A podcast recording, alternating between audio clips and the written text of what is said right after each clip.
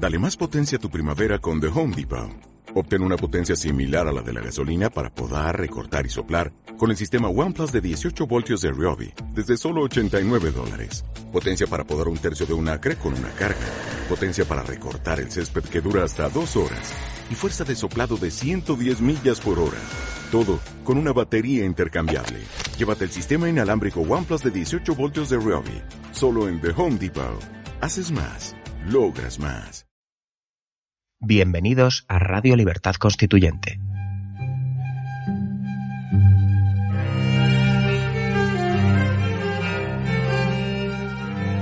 Están escuchando Radio Libertad Constituyente con don Antonio García Trevijano.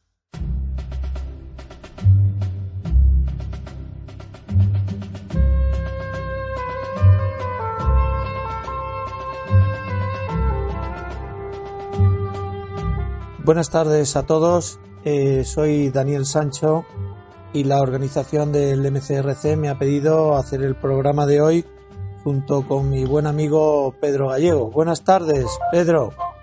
Hola, muy buenas tardes. Daniel, ¿cómo te encuentras? Bueno, mm, decíamos antes de comenzar que tenemos un problema y es que Pedro y yo tenemos bastantes ideas en común y pues no sé hasta qué punto habrá confrontación de ideas, pero... Disputatio, sí habrá algo. Para mí, algo. para Ya- mí ya es se un placer, algo. para mí es un placer compartir contigo, aunque sea una hora, media hora de programa. Ya lo sabes que siempre es así. Igualmente. Bueno, pues eh, me han pedido que hable sobre los sucesos de esta última semana que tienen que ver con Cataluña.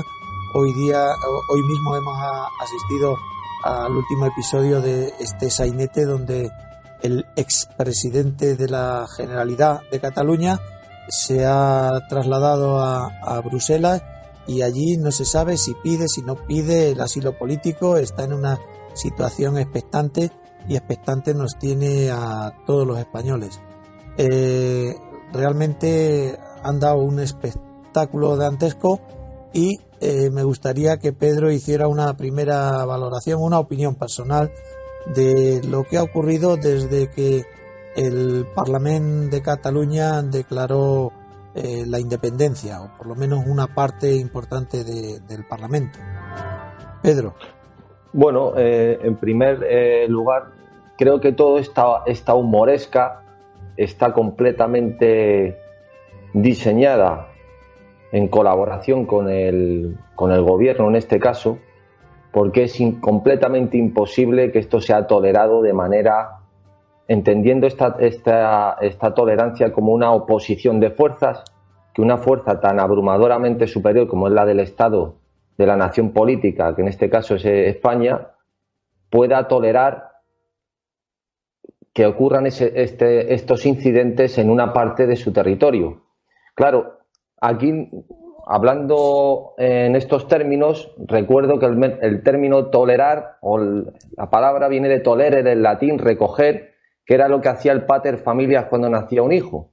El noveno día se lo ponían a sus pies y lo elevaba, ¿no? Tolere, lo recogía y entonces lo legitimaba en la casa, otorgándole los derechos a- igual que al resto de la familia. Además, creo que ese mismo día, el noveno, si era un niño, le ponía el nombre.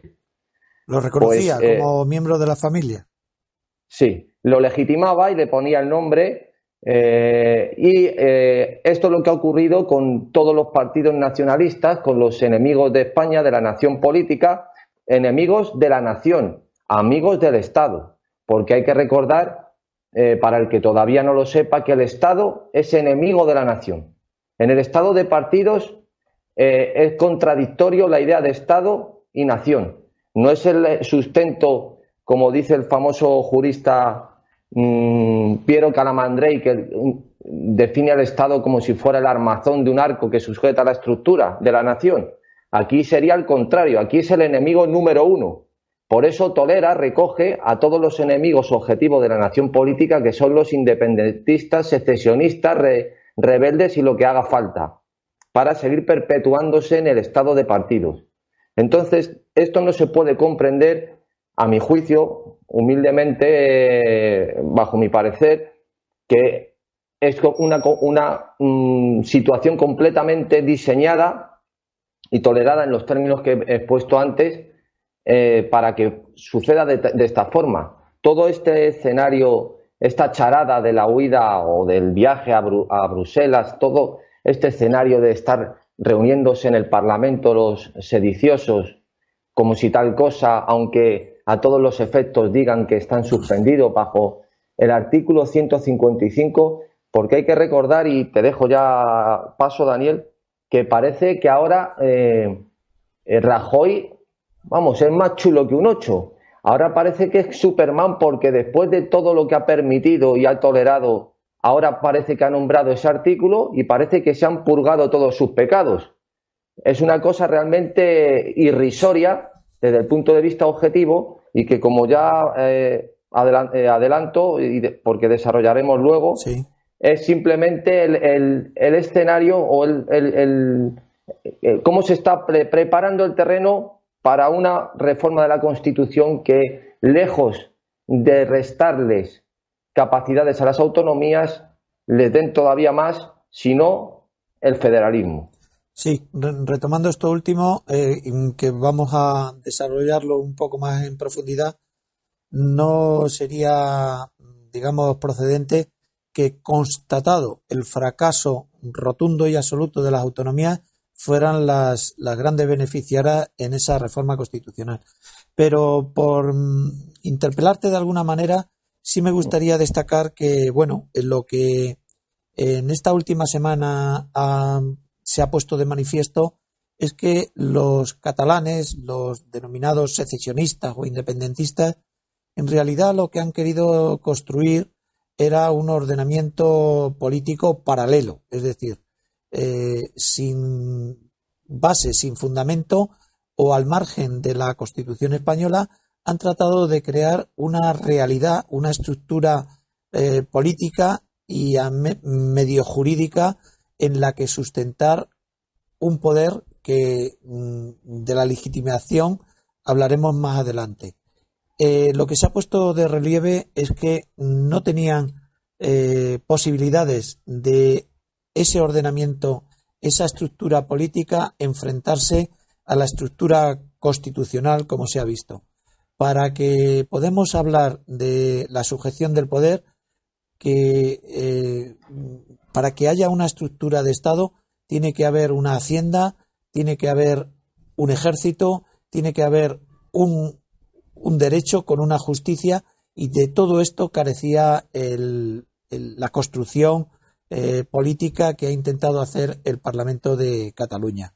Cuando mm, se ha mm, disuelto todo y algún político eh, honestamente ha reconocido que no podían aspirar a la independencia porque no tenían la estructura de Estado, es cuando han venido de alguna forma a reconocer que para eh, plantear una secesión no es suficiente con la idea de nación o una pretensión alegórica, sino que necesitan estructura eh, política y jurídica de la que carecían totalmente. La lucha entre catalán, catalanistas, separatistas y constitucionalistas estaba de antemano perdida. Cuando Antonio venía diciendo es imposible que los catalanes se vayan de España, tal vez sea porque no solamente los lazos culturales, los lazos históricos, sino también eh, para poder hacer una secesión de un Estado es necesario eh, contar con, toda esta estructura que, de la cual carecían, como se ha visto eh, al final. Pedro. Pues sí, bueno, eh, vamos a ver. Mm, podrían, podemos decir que, que carecían de una estructura de derecho, pero no de hecho, porque básicamente con la aglutinación de tantísimas competencias otorgadas por el Estado a las autonomías, prácticamente operaban como un Estado a todos los efectos de, estructura. Eh, ¿Con esto a qué me refiero? tenían su propia policía, que son los mozos de escuadra, habían barrido completamente con su ley de seguridad, salvo en, puntos muy concretos, a aduana o, en fronteras, a la Guardia Civil, la Policía Nacional, tenían una estructura eh, educativa eh, a, la que ellos, por supuesto, le dan una importancia capital, porque ya no puede, se puede apelar a la raza como hacía Prat de la Riva o hacía Sabino Arana. Eh, ya serían unos términos pues que serían desde el punto de vista político venderlos sería completamente estarían deslegitimados y no podrían hacer eso, lo, hacen a través de, la, de, las señas de identidad que ellos consideran como eh, nucleares, que es la lengua. esas leyes. Sí, Pedro, perdona que te interrumpa. Es cierto lo que dices, pero me temo que esa, ese intento de reproducir una estructura de Estado no ha sido suficiente. No es suficiente el elemento policial o el elemento de educativo para construir un Estado. Un Estado se tiene que construir a base de otros pilares más fundamentales. Yo quiero, aprovechando tus palabras, hacer una especie de denuncia aquí de el engaño o la confusión en la que intencionadamente han incurrido los políticos secesionistas catalanes y ese engaño, esa confusión ha llevado a no sé si un millón, dos millones de personas que se han manifestado, eh, que han ido a votar a las urnas. Eh, lo que quiero denunciar aquí es muy claro y muy sencillo. La Constitución española eh, diseña un sistema territorial que es el Estado de las autonomías, del cual hemos hablado muchas veces en estos programas. Ese Estado de las autonomías mm, no es más que o no contempla nada más que un derecho de autonomía. La autonomía es un derecho limitado. El pretender que habiendo un Parlamento era depositario de una supuesta soberanía eh, nacional catalana, es en lo que ha consistido el engaño. El Tribunal Constitucional Español viene diciendo desde muchos años, pero concretamente desde la primera sentencia de recurso de inconstitucional, la, la sentencia 4-1981, de una forma rotunda, contundente, no podemos confundir autonomía y soberanía. La soberanía reside en el Estado. Las comunidades autónomas que se crean, que se estaban creando recientemente allá por el año 81, no son soberanas. Tienen un derecho limitado que es el que contempla la autonomía. Lo que denuncia aquí es que alguien se ha dejado llevar por la pasión, alguien se ha dejado eh, engañar pensando que detrás de ese Parlamento mm, lo que en realidad subyacía era un anhelo de soberanía que nunca han tenido ni, ni pueden tener.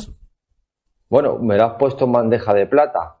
hablando de soberanía y de todo este asunto, la primera frase, la primera con la que abre la obra Karel Smith, Teología Política, es: es soberano aquel que decide sobre el estado de excepción.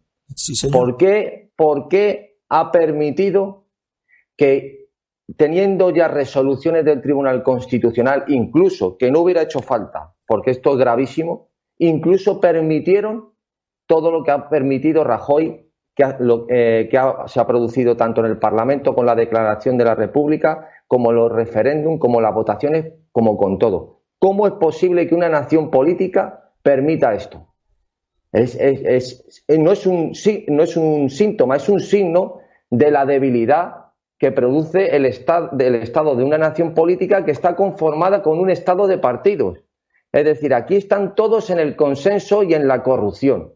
Y en estos momentos críticos que se debería haber eh, declarado el estado de excepción hace ya mucho tiempo, que ya se hizo un programa que, con don Antonio, en el que estuve presente yo concretamente cuando la, la primera vez que esgrimió ese tema, no se, no se hizo ni el amago. Pero es que ahora, en los términos en los que estamos, lejos de llegar a esos puntos, están diciendo que se alegrarían mucho y recomiendan, dice el ministro eh, Méndez de Vigo y alguno más, que se presenten a las elecciones del 21 de diciembre.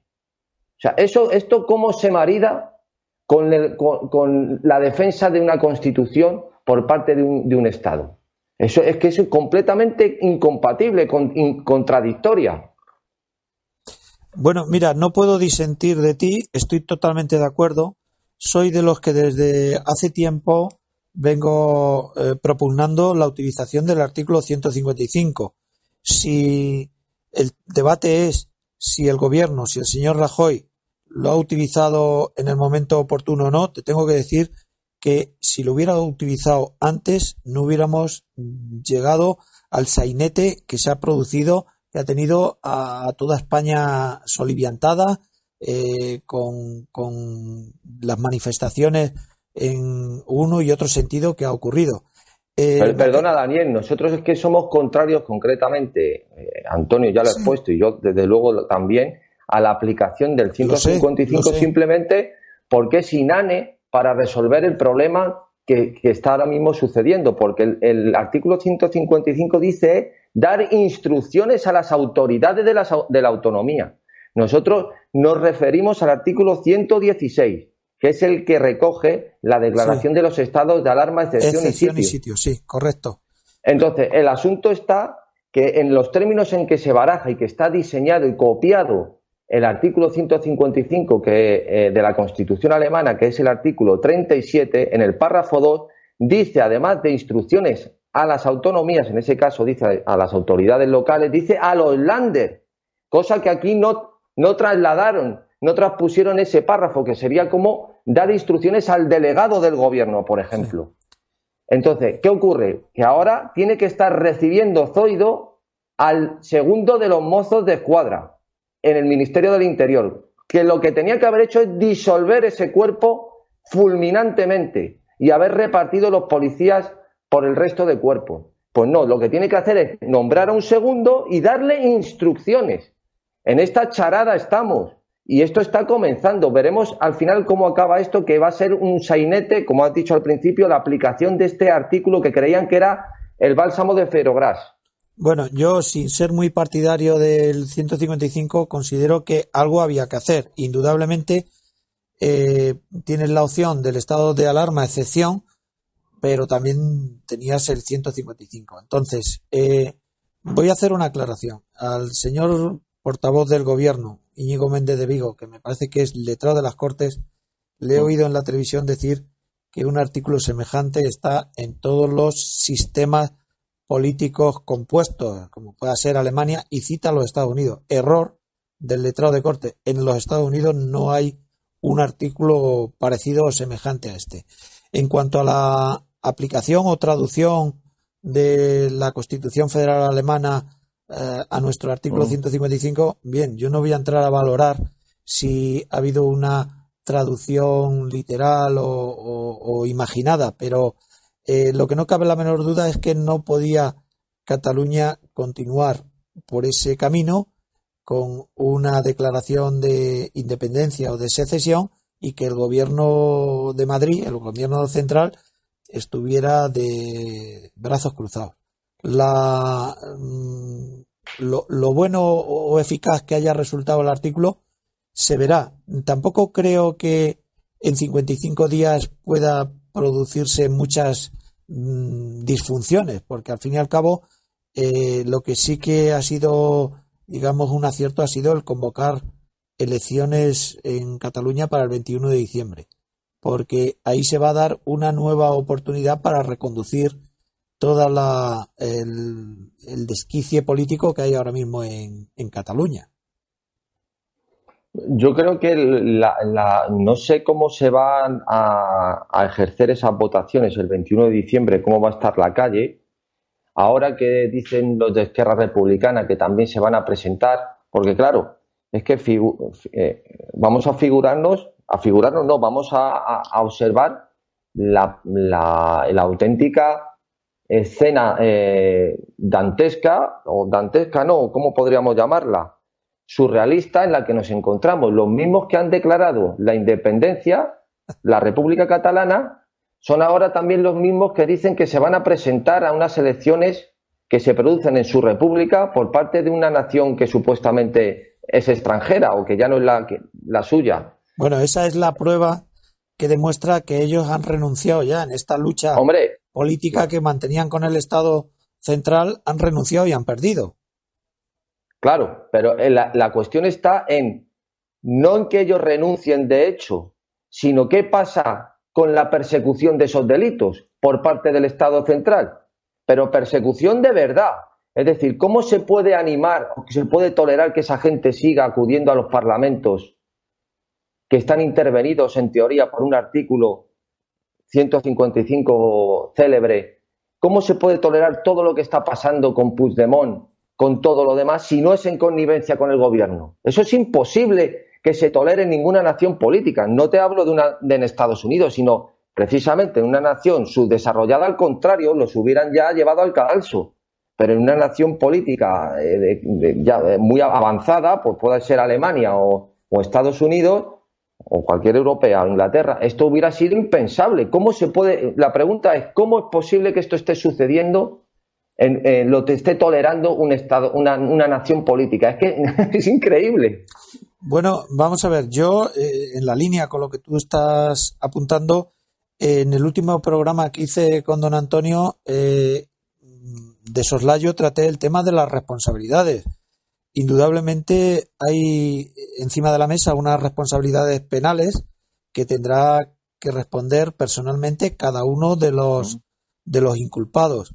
Eh, mm, siempre se habla de la eh, de que la, la, posibilidad de que el gobierno central pueda utilizar la fiscalía o pueda utilizar incluso eh, la invasión en el poder judicial. De momento, la, la, justicia está actuando ya por fin y está pidiendo, querellándose contra eh, los responsables de todo este desaguisado. Por otro lado está la responsabilidad política que, habrá que exigirle eh, el electorado a cada, a cada representante, a, a las personas a las que han depositado el voto.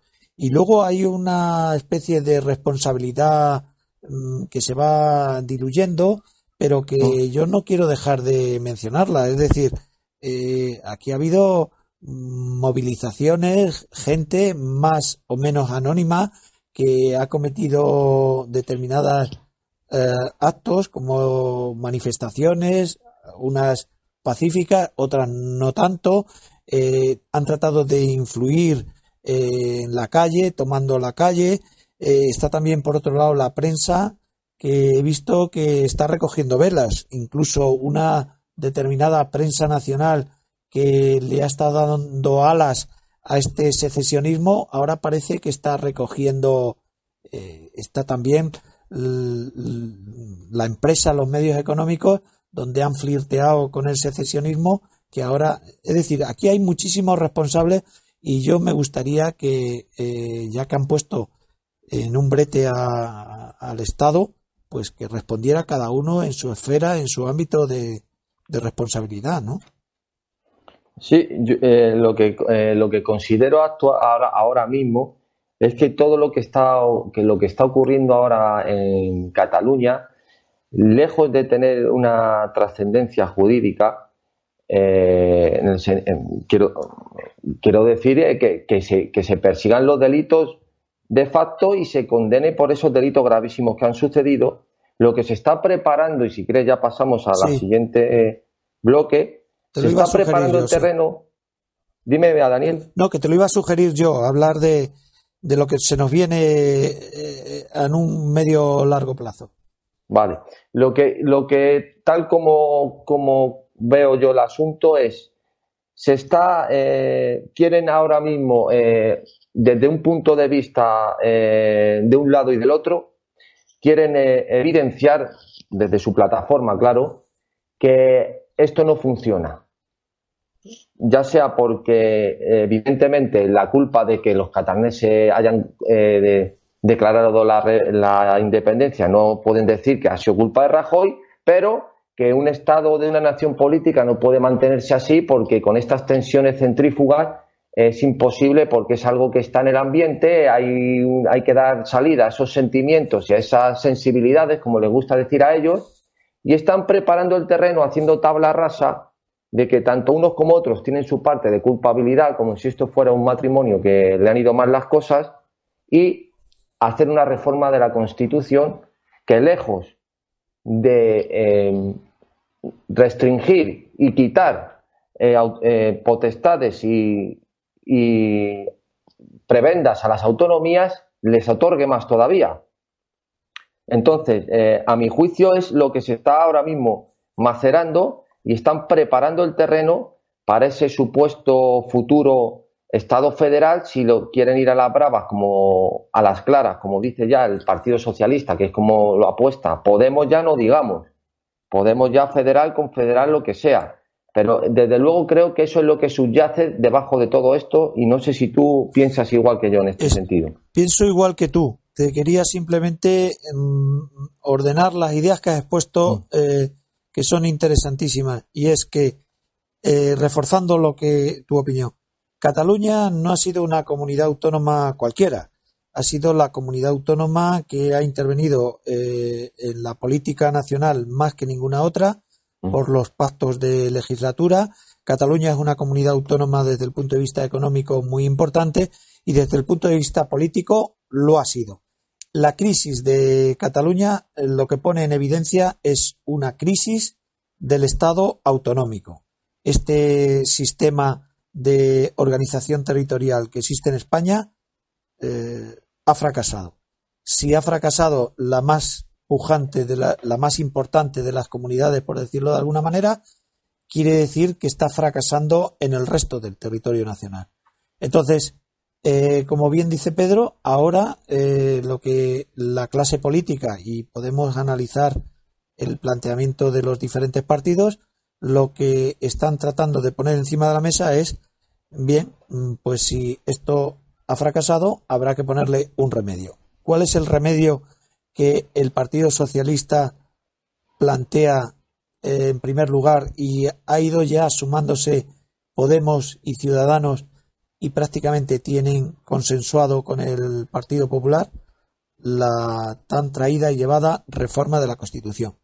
Mi miedo, que me parece que es el mismo que el que tú has planteado, es, bueno, pues cuando se va a reformar una Constitución, se pueden repetir los mismos errores que se cometieron al elaborar la de 1978 o tratar de, de hacerlo un poco mejor eh, don Antonio García Trevijano ha denunciado eh, obsesivamente que aquella constitución no tuvo un proceso constituyente, sino que fue más bien una constitución otorgada por el jefe del Estado. O, una carta, una carta. O, cuasi otorgada, ¿no? Entonces, eh, sería bueno abrir mm, con luz y taquígrafos eh, los mm, motivos de la reforma de esa Constitución y ahí sí sería eh, peligroso abrir la caja de Pandora, ¿no? Porque habría que plantearse monarquía o república, habría que plantearse la organización territorial del Estado. Aprovecho la ocasión para decir que no solamente el Estado de la Autonomía es el que está cuestionado o en quiebra, sino que si escarbamos un poco en los diferentes órganos constitucionales, veremos que el que más, el que menos, adolece de una crítica importante. Los años le han pasado una factura importante a, a, la Constitución. Podemos hablar del Defensor del Pueblo, podemos hablar del Tribunal de Cuentas, podemos hablar del Consejo de Estado, podemos hablar del Senado, podemos hablar de tantas y tantas eh, órganos que se recogen en la Constitución que necesitan un repaso, por decirlo lisa y llanamente. Pero, yo soy partidario, igual que los americanos, y eh, que soy partidario y comparto la tesis de que las constituciones no se pueden reformar, sino que pueden tener pequeñas modificaciones, lo que son las enmiendas en la constitución americana. Porque claro, si no lo que se hace es subvertir. Aquí, claro, aquí nos encontramos con una paradoja que has expuesto al principio, que aquí tenemos que argumentar, como dicen los escolásticos, a dominen, ¿no? Como, como cuando habla un ateo con un cristiano, con un obispo de teología, pues el ateo tiene que argumentar dando por válido que existe Dios. Y aún así, ya a partir de ahí, porque si ya niega a Dios desde, el principio, ya no hay discusión. Aquí tenemos que partir de la base de que vamos a dar por válida que existe una constitución. Aunque, como sabemos, no existió un proceso constituyente. Fue una redacción de siete personas que dieron una, carta a la gente para que aprobara o no y, se acabó. Pero bueno, vamos a dar por válido que, que, esa constitución se produjo de esa forma. Claro, aquí lo que se está planteando es vulnerar aquello de lo que tanto sacan pecho ellos, la constitución que nos hemos dado. Es decir, ahora quieren traicionar desde el Estado a la propia, a la propia nación, que es lo que he dicho al principio, que es reformarla eh, subvirtiendo todos esos principios que aunque no se cumplían y aunque eran, como, como hemos visto, una constitución que no se cumple, quieren ahora reformarla para complacer al Estado de las autonomías, llamándole federalismo, llamándole de las naciones eh, confederadas o asociación unificada de los pueblos ibéricos o como sea. Todo esto eh, me parece la aberración, una aberración mayor que la que se produjo en la transición, porque en la transición la gente venía de una dictadura, era ignorante por completo, no es que ahora sean todos unos Séneca, pero bueno, eh, la gente estaba, eh, tenía un impacto sobre todo psicológico y emocional muy fuerte con la mera idea de votar y de creerse que iban a entrar en una Arcadia feliz y eso sugestionó mucho a la gente y lo tuvieron facilísimo gestar esa, esa mal llamada transición. Pero lo que se está eh, perpetrando ahora sí que, a mi juicio, es una traición peor que la que se hizo en el 78, que es precisamente eh, dar cancha eh, y, tolerar y permitir, indultar todos los delitos y todas las oligarquías de las autonomías que existen actualmente y encima darles la categoría de naciones políticas. Sí, señor, muy interesante. Pedro, voy a resumir un poco las ideas fundamentales que acabas de exponer. Eh, tu miedo, que es el mío también, es que esta crisis de Cataluña nos lleva irremediablemente a una reforma de la Constitución que más o menos los partidos políticos la tienen ya apalabrada, pactada, pero mm, digamos eh, oscureciendo lo que sería un proceso constituyente abierto. y precisamente los que han provocado esta crisis de, del régimen constitucional del 78, que ha sido el estado de las autonomías, los nacionalismos y, si me apuras, los secesionismos, son los que probablemente hayan pactado ya y los que con mucha probabilidad vayan a sacar ventaja o rédito de esa reforma constitucional. Claro, y, porque ahora se me olvidó decir en la, eh, como se me apilan las ideas.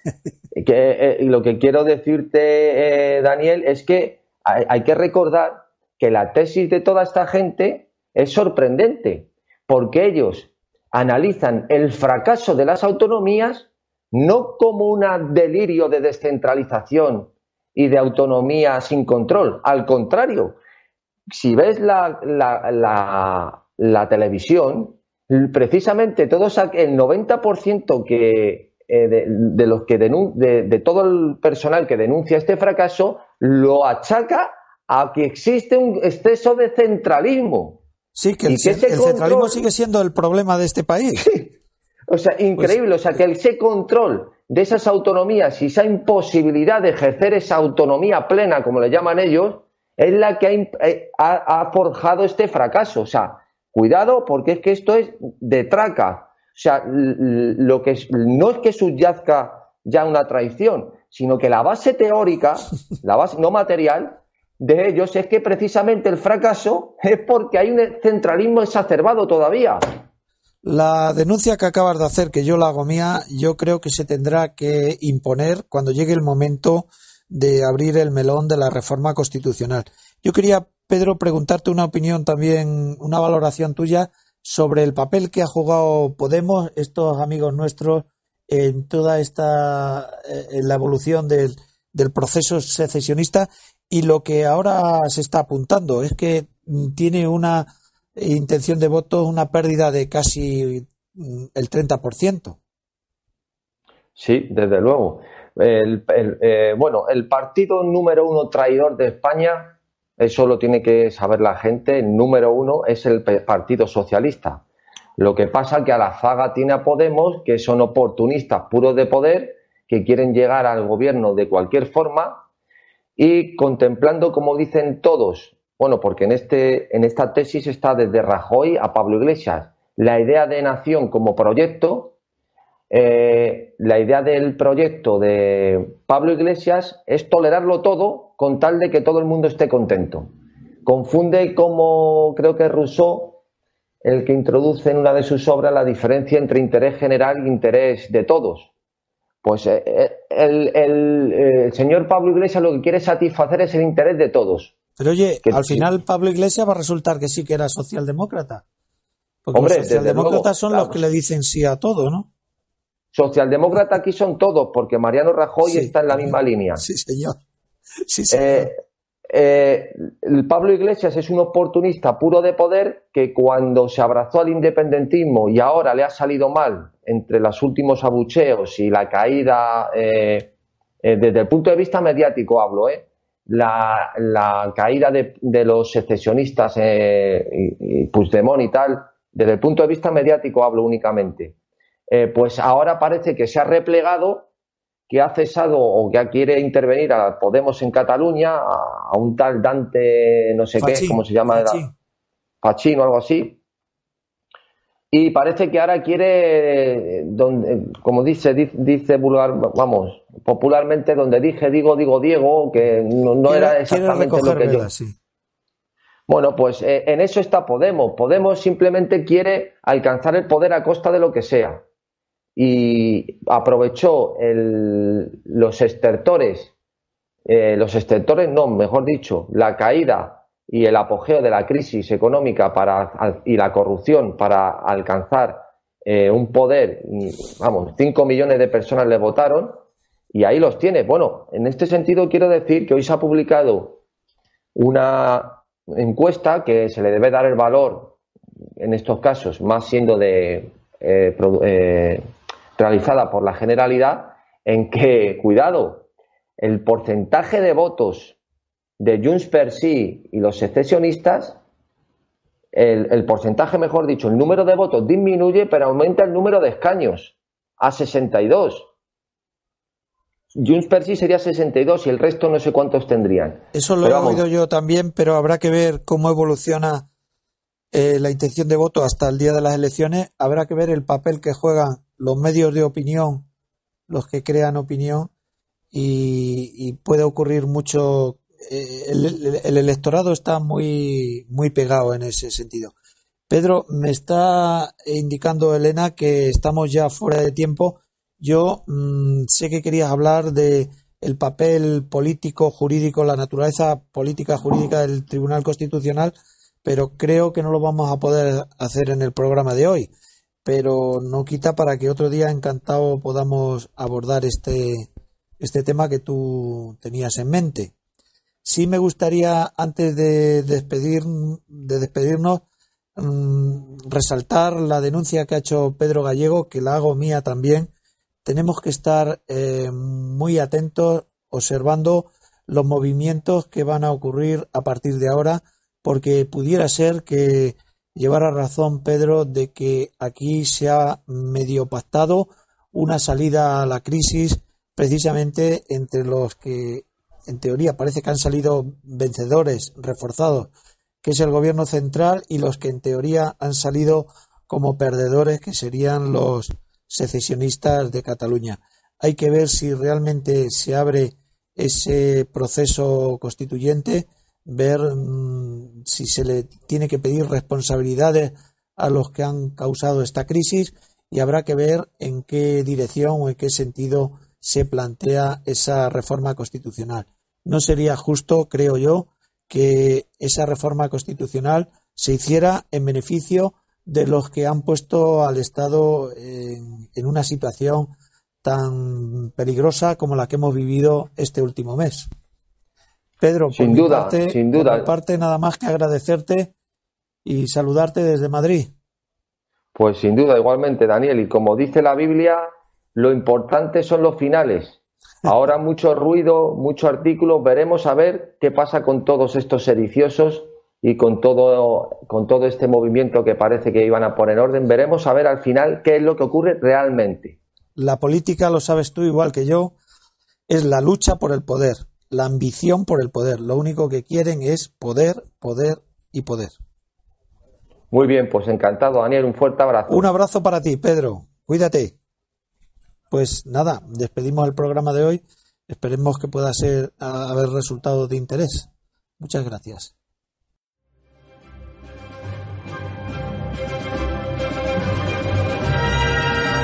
Gracias por haber escuchado Radio Libertad Constituyente. No olviden visitar la parrilla de programación en la nueva página web del Movimiento de Ciudadanos hacia la República Constitucional, en la dirección www.mcrc.es. Radio Libertad Constituyente. La libertad viene en nuestra busca.